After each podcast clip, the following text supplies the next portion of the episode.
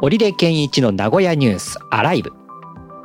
この番組は名古屋のカルチャーやイベントなどの最新情報をお届けする名古屋の今を知ることができるポッドキャスト番組です。名古屋でサッカー J リーグやバスケットボール B リーグなどのスポーツ実況やニュースのナレーションなどをしている織出健一です。番組へのご感想お便りは番組ホームページのメールフォームまたはツイッターへハッシュタグカタカナでニュースアライブとつけて投稿してください。お待ちしております。今日の話題はこちら。スガキ屋の価格改定と挑戦する日本の外食産業。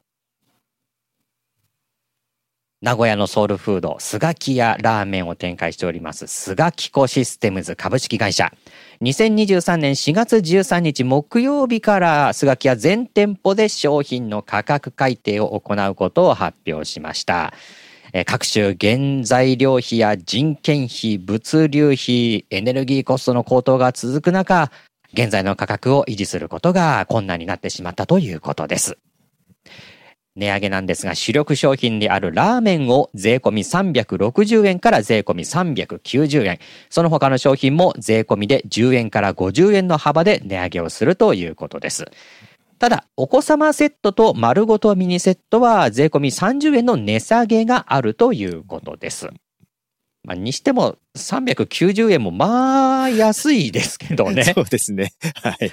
ええ、全然安いです、ね。わ、すごい。うん。スガキ屋上がった。いくら今度309、いや、390円は全然 他のラーメンと比べたらかなり安いぞって感じなんですよね。はい、ねえ。もうソウルフードのゆえんですよね。子供の頃から自分の小遣いでいけるっていう、ね、そうですよね。で、これにデザートなんかもね、つけても、うん、え、つけても700円いかないとか。まあまあそんなもんですよね。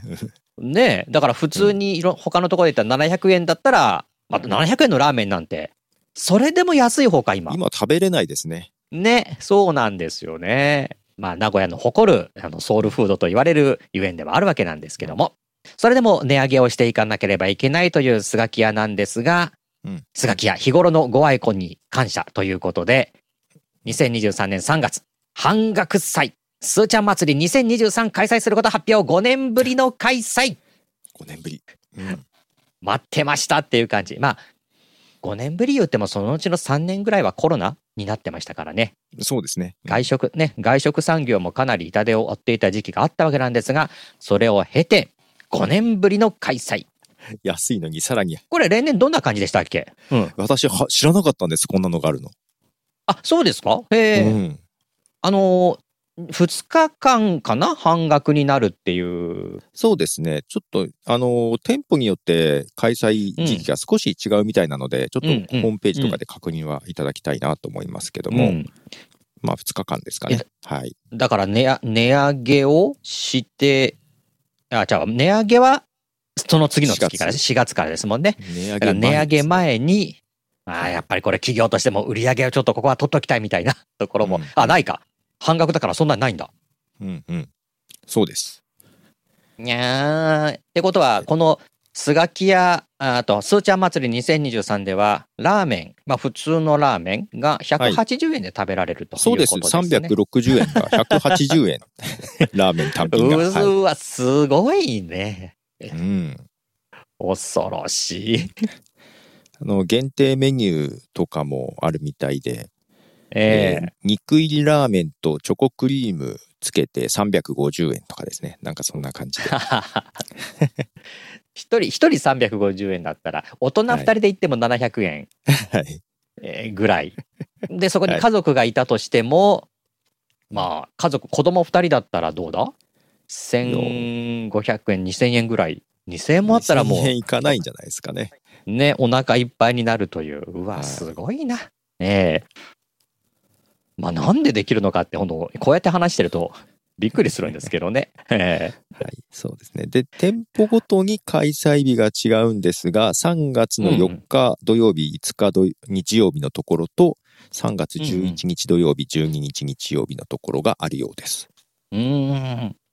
いやー、これね、また楽しみにしている人も多いでしょうし、ちょっと前にね、そのスガキ屋の、ムックかなんかかな、雑誌かなんかでね、スガキ屋のその、あの特集というか一冊スガキ屋本だったかな、うん。でその中にあの1年間使えるクーポンみたいなのもありまして、うん、その時にはちょっと話題になってましたけどもね、うんうんいや、本当なんでこんな安くやれるのかな。本当そうですよ。でまあねそれでも値上げをしていくっていうスガキ屋なんですけども、まあ、このうん。値上げっていうのはね、あの、日本の外食産業全体でもやっぱり大きな問題となっているということで、このスガキ屋だけでなく、他の飲食チェーンも価格の改定を余儀なくされているんですよね。うんこれは、まあ、どのように対応していけばいいかっていうところ、まあ、僕らもね、ちょっと、うん、対策ですよね、うんうん考えていかないといけないと思いますが、ねえ、あの、価格の、その僕も、なんだろう、マインド変えましたもんね、外食の時のね、一人で食べる時の。はいはいはい。もう、1000円はもうしょうがないと思うようになりました。まあそうですね。なんか、うん値上げもしょうがないかなって思わないとね。はい。ね、ちょっと前、数年前まではなんとか、まあ、800円とか、そのくらいっていうところもちょっと、あのーターゲットにしてたけど、今もう800円台のランチとかってない、そんなに、うん探せばあるんでしょうけども、パッといたところにないですもんね。そうですね。はい。うん少なくはなってきましたね。地域によりますが。特に、ね、僕の行ってるところが、ほら、名古屋駅の地下街うんがうんあの辺なので、そこで探すのは、相当大変なんですよ。うんうんうんうんまあ、そんな中で、だからあとは、賃上げですよね。うん、やっぱり。はい。稼ぐ額、あの、働いて入ってくる額が増えてこないとか、どうにもなんないなっていう感じがうんうんするんですよね。うん。まあそういった中でこのスガキ屋が頑張っているというところでね、はい。今後も安心安全でより良い商品サービスを提供するために取り組みを続けるというふうに、えーコメント出しているスガキコシステムズ株式会社。もうこのスガキ屋がやっぱり名古屋の食文化をしっかりと支えてくれてるってのは間違いないですね。はい。ねはい。ということで、スガキ屋の価格改定、そして挑戦する日本の外食産業という話題、今日はお届けしました。